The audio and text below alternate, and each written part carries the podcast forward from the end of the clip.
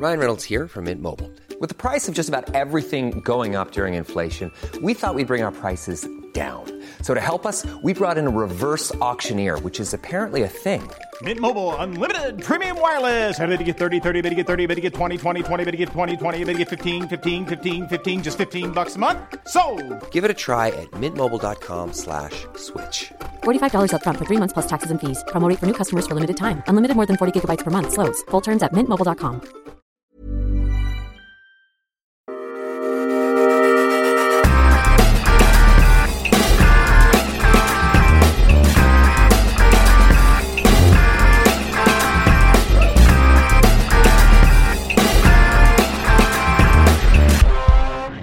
Bonjour et bienvenue dans Travelling, un nouveau podcast centré sur le cinéma. Je suis Florian et je suis avec Lenny. C'est moi, bonsoir. Et pour cette première, ça va être un sujet de, de Discord. Je pense qu'on va pas se faire que des amis, mais on va parler du Joker.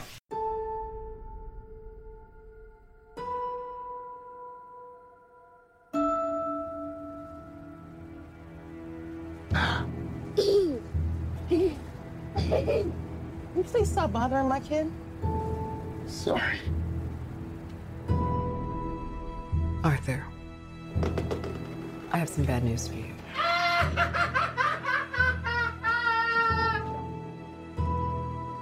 This is the last time we'll be meeting. You don't listen, do you? You just ask the same questions every week. How's your job? Are you having any negative thoughts? All I have are negative thoughts. One small thing. yeah. When you bring me out, can you introduce me as Joker? Alors le Joker, réalisé par Todd Phillips, sorti en 2019, à peu près deux heures, euh, avec Joaquin Phoenix, euh, Zazie Beetz, Robert De Niro. Qu'est-ce que t'en as pensé, Lenny? Qu'est-ce que j'en ai pensé? Du coup, moi, je l'ai vu, je l'ai vu le week-end dernier. Et euh, honnêtement, dans l'ensemble, j'ai été pas mal, euh, pas mal déçu en fait, parce que j'attendais beaucoup de choses de ce film. Il y a eu beaucoup, beaucoup de, de communication, beaucoup, beaucoup de, choses qui ont été dites vis-à-vis du film euh, et un bon retour du public en général. Euh, beaucoup parlé de la, comment dire, de la performance de Joaquin Phoenix qui, pour moi, n'était pas si impressionnante que ça.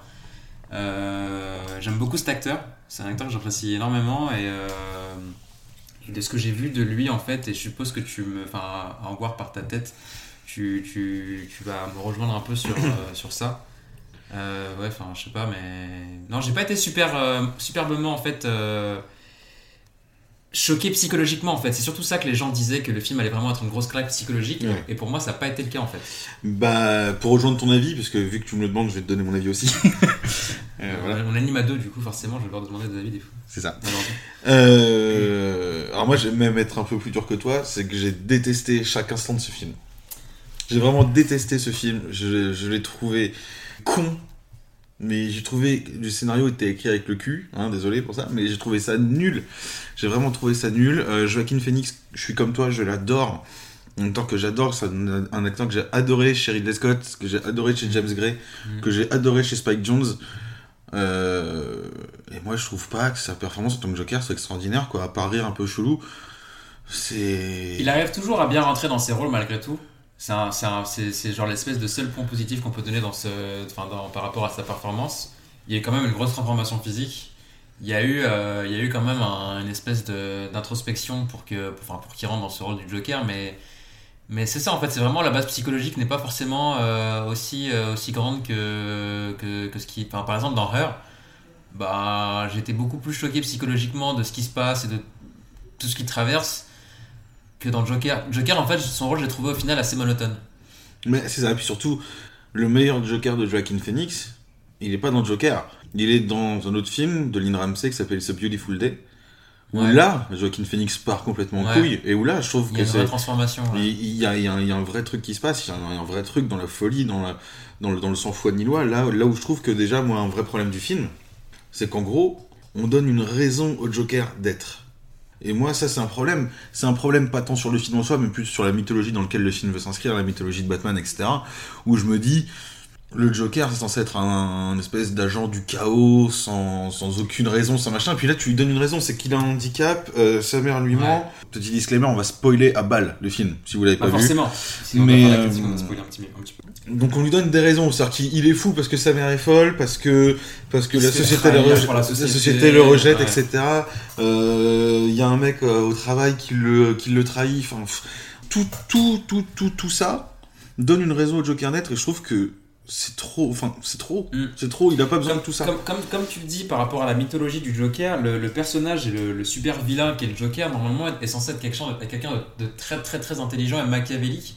Et cette chose-là, on la, on la retrouve pas. En fait, on, fait passer ce Joker-là comme, les, comme les, la naissance du Joker, mais je trouve que même pour, une, pour, une, pour des prémices d'un d'un personnage qui serait du coup le Joker qu'on connaît d'aujourd'hui de, de- des, des, des DC Comics, ça c'est pas le Joker en fait. Limite, le film ça s'appellerait autrement que Joker, ça aurait plus de sens. Parce que Ouais. pour moi, y a pas, on retrouve pas le Joker machiavélique, on retrouve pas le Joker intelligent et vraiment génie du mal comme on a pu retrouver avec. euh, Mais en fait, c'est ça, c'est le vrai problème que tu soulèves, c'est qu'aujourd'hui, ce film, il s'appelle pas Joker, c'est un thriller lambda. Ouais. Et tout le monde s'en branle. Aujourd'hui, ce film, il a, il a ce truc-là, il a cet engouement-là, parce que les gens veulent voir un film sur le Joker.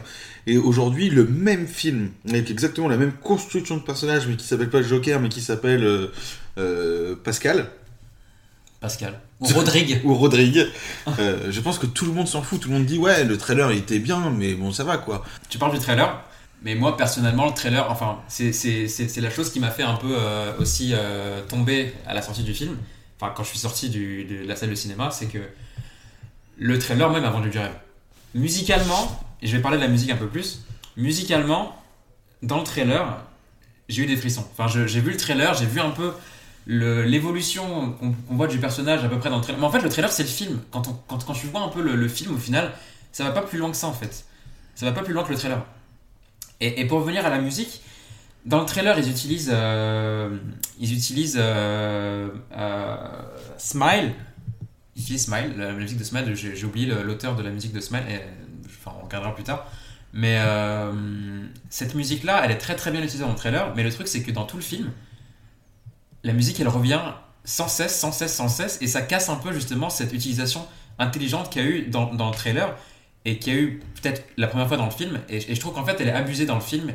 Et, euh, et, et on perd un peu cette notion et cette, euh, cette, euh, cette crédibilité vis-à-vis de cette musique qui, qui au final est, est bien choisie en fait, mais, mais, mais elle est mal utilisée. De toute façon, beaucoup de choses sont mal Ouais. utilisées dans le film, notamment le, notamment le, enfin, on va pas, on, va- dire la vérité. On en a parlé toi et moi un tout petit peu avant, et euh, moi ce que j'aime pas, c'est ce, truc autour du film, comme quoi le film serait euh, cinématographiquement parlant ultra beau, ultra léché, etc. Euh, moi, ça, c'est un truc qui, entre guillemets, me gêne, parce que j'ai vraiment, enfin, sans dire ce qui s'y passe, mais la scène du métro, j'ai vu exactement, j'ai vu exactement les mêmes plans dans Collateral de Michael Mann. Les plans de New York, j'ai vu exactement les mêmes chez Sergio Leone dans Once Upon a Time in America. J'ai vu exactement les mêmes chez Scorsese dans Taxi Driver, chez Coppola. Tant de films en fait. Chez Coppola dans, le parrain, euh, quand, euh, quand, euh, quand Marlon Brando se fait tuer à la fin du parrain, c'est exactement les mêmes plans de New York, dans les mêmes rues un peu verdâtres, un peu jaunâtres. C'est les mêmes chez Scorsese au début, dans Mean Streets. Euh, ce, ce, ce, truc, ce, film n'a rien inventé, mais c'est de se faire passer pour un espèce de génie arty. Todd Phillips, le réalisateur, déjà, c'est quelqu'un qui a, j'allais dire qui a réalisé, on va dire qui a commis les Very Bad Trip. Et c'est ça aussi qu'on pourrait dire. J'en ai parlé un peu à la dernière fois, à la sortie à la- quand je suis sorti de la salle, et je te disais qu'au final, le, le film, on, peut être très dur vis-à-vis du film, mais quand même, il y a un petit effort à souligner par rapport à Todd Phillips, et toi, t'étais pas d'accord. non, parce que je, parce que Quand même, Todd Phillips, et, comme tu dis, il a, il a su, enfin, il a, il a, il, c'est Very Bad Trip, quoi. Enfin, c'est entre autres. Ouais, putain, et quand tu penses que Very Bad Trip c'est ses meilleurs travaux jusqu'ici, Ouais, tu voilà. dis que ça pue quand même. C'est pour ça que là, Joker, il y a quand même eu un effort de la part de Todd Phillips. Mais oui, mais en même temps, les efforts ont été, euh, tiens, je vais regarder Main Streets de Ouais, Scorsese. ouais, quel. Plan, quel plan il fait quand ils sont dans la rue, ça? Bon, ok, pas mal. Euh, je vais regarder, je vais regarder Collateral de Michael Mann. Putain, la scène du métro entre Jamie Foxx et Tom Cruise, elle est quand même vachement bien. donc je- L'espèce de petite course-poursuite, là. Ouais, franchement, franchement. Et puis, comme je te disais, même dans la deuxième scène du métro, quand le métro est bondé et que là, le Joker il est poursuivi par les flics, en quoi c'est différent de Skyfall quand Javier Bardem Ouais. et. Daniel Craig, c'est les mêmes plans. Tout en sachant qu'en plus, Todd Phillips s'en bat les couilles totalement du Joker, de l'histoire de Batman, puisque Il l'a dit clairement, il a dit moi je m'en fous, je voulais juste faire un film, euh, je voulais juste faire un thriller psychologique, on m'a offert le Joker, c'était une D'ailleurs, au quoi. début, au début du film, il n'y a pas, il y a pas DC qui est affiché. DC, Si, si, si, si, si, Ok, je devais dormir. Mais euh, ouais, et puis, et puis pour, euh, pour finir du coup, euh, toutes les références à Batman sont plus les trucs les plus ratés du film. Franchement, les références à Batman, catastrophe. elles sont inutiles à soi. C'est Enfin, une C'est des catastrophe. prétextes. C'est des prétextes pour, euh, pour vous rappeler. En fait, les gars, Pour vous raccrocher regardez- les wagons, ouais. Vous regardez Joker. hein. N'oubliez pas que c'est pas Rodrigue. hein. C'est vraiment Joker. C'est vraiment Mais le quand Joker. on parle de Tom, euh, Tom, Tom Wayne, enfin, Thomas Wayne, je- non, enfin, C'est genre, pas on s'en possible. fout complètement. La scène, la- la- pour encore une fois, on va pas spoiler, on va pas dire ce qui s'y passe, mais pour ceux qui l'ont vu, la scène du portail, La scène du portail, elle est. c'est une catastrophe. Et le pire, c'est que cette scène-là, en soi, elle aurait pu être, elle aurait pu être intelligente, elle aurait pu être, être recherchée Bah. si elle avait pas fini comme, enfin, la, la fin de la scène du portail est quand même. catastrophe. Ben, en fait, le truc, c'est que, en fait, La scène, la scène du, la scène du, où ils sont dans les, dans les, euh, euh, Dans les toilettes Dans les toilettes. Ouais. Il aurait pu vraiment avoir un espèce d'enjeu psychologique au moment Mais où non, ils mais ça rencontrent- marche pas, ça marche Mais non, parce moment. que ça se finit, on met un dans la gueule. Et pourquoi tu mets un point dans la gueule? Enfin, il y a, y a- enfin, c'est, quoi? C'est. Ça marche à aucun moment. Une Enfin, pour moi, c'est, c'est- pour moi, ce film, c'est vraiment une catastrophe. Donc, du coup, on finit là-dessus. Lenny, Bah, pense. euh, Lenny, on va finir sur, sur une petite question. Est-ce que tu avais peut-être une petite euh, reco Reco film, série, musique, BD, ce que tu veux, euh, pour finir, pour conclure, euh, où tu te dis, tiens, j'aimerais bien faire découvrir ça aux gens, là, maintenant, tout de suite. Ouh là là, tu me prends euh, de cours. Titre. Euh, titre, je te prends de cours, oui. Alors, quelque chose que j'aimerais recommander aux gens, que j'ai pu. euh, ça peut être n'importe quoi, musique, film. Ce que tu veux. Je vais parler de musique un peu, tiens. Euh, alors, j'étais à Bristol il y a peu de temps et j'ai vu Fortet euh, en concert. Euh, du coup, Fortet, qui est un artiste londonien de musique électronique, c'est un peu un papa de l'électronique, la techno, de la house, un peu de tout, mais c'est un, un mélange de, de musique électronique et aussi de rythme pas mal, on va dire, Middle East, Moyen-Orient, du coup, un, un- indonésien, hindou et tout. Et en vrai, c'est vraiment bon. Je vous conseille d'écouter l'album New Energy de Fortet, qui est une euh, tuerie pour moi, vraiment une petite merveille. Du coup, voilà. Bah, merci pour ça. Moi, je connais pas, j'irai écouter euh, avec Voilà. plaisir. Euh, du coup, moi, pour ma reco, euh, je vais parler évidemment de Sinoche. Moi, je vais vous parler d'un film de Martin Scorsese qui a eu un regain de popularité ces derniers temps, alors que tout le monde euh, s'en battait les couilles depuis 40 ans, 30 ans. Ça va être La valse des pantins de King of Comedy euh, en VO, qui est un peu le film miroir de Joker. Alors, ça a été beaucoup dit. Euh, voilà, euh, machin truc, Robert De Niro, qui joue le rôle principal de King of Comedy, qui joue entre guillemets le rôle de son antagoniste dans Joker. Euh, D'ailleurs, on en a pensé quoi de Robert De Niro dans Joker? je pense que Robert De Niro c'est oui partout, même dans des films de merde, de toute façon, quoi qu'il arrive. J'aime beaucoup son, euh, sa bouche. Comment il fait avec sa bouche. C'est hyper bizarre, mais on va laisser. Ça, je le laisserai au montage. J'adore. Et donc, du coup, je, ouais, la valse des pantins, donc on en a beaucoup parlé. Après, je l'ai revu du coup la semaine dernière. Et, euh, et je comprends pourquoi on en a, reparlé beaucoup. C'est un film qui est absolument extraordinaire. Euh, en termes de tension, psychologiquement, c'est quand même hyper bien construit. C'est pour le coup hyper bien écrit. Là, forcément, on parle de Martin Scorsese. Euh, hyper bien réalisé, hyper bien joué. Jerry Lewis, incroyable. Incroyable dans un de ses premiers rôles dramatiques euh, à l'époque. Euh, donc la valse des pantins de King of Comedy de Martin Scorsese, euh, n'hésitez pas, c'est en ce moment euh, sur Amazon Prime. Donc si vous avez Amazon Prime, allez sur Prime Video, lancez le King of Comedy, c'est 1h45 et c'est génial. Voilà, Parfait. donc c'est la Je fin de ça. cette première. On finit, on, on- on a fini, on a rangé la sulfateuse sur Joker. On peut passer à autre chose. Merci à tous ceux qui sont là. On va se Merci. battre un peu la prochaine fois. Je pense que, ouais. Peut-être. Il me semble qu'on va se battre un peu sur un film. euh, Sur la prochaine, sur la prochaine, on va se battre. Un film qui fait rêver un peu. Un film qui fait rêver. Mm. Un film qui fait multiplement rêver. Absolument, Incroyable. absolument. Euh, donc du coup, juste quelques petits remerciements. Merci, euh, merci à toi Lenny euh, d'avoir fait cette première avec moi. Bah, merci à toi de m'avoir invité. Euh, merci à Damien euh, qui a fait ce magnifique logo que vous voyez. Merci à Alain pour la musique du générique. Vous avez de toute façon l'Instagram de tout le monde dans la description. Euh, merci à vous de nous avoir écoutés. Euh, N'hésitez pas, à, si vous avez kiffé, laissez, laissez, laissez 5 étoiles sur Apple Podcast, hein, bien sûr. Ça, ça paye pas de mine, mais nous, ça nous fait du bien. Euh, et donc voilà, merci à tous.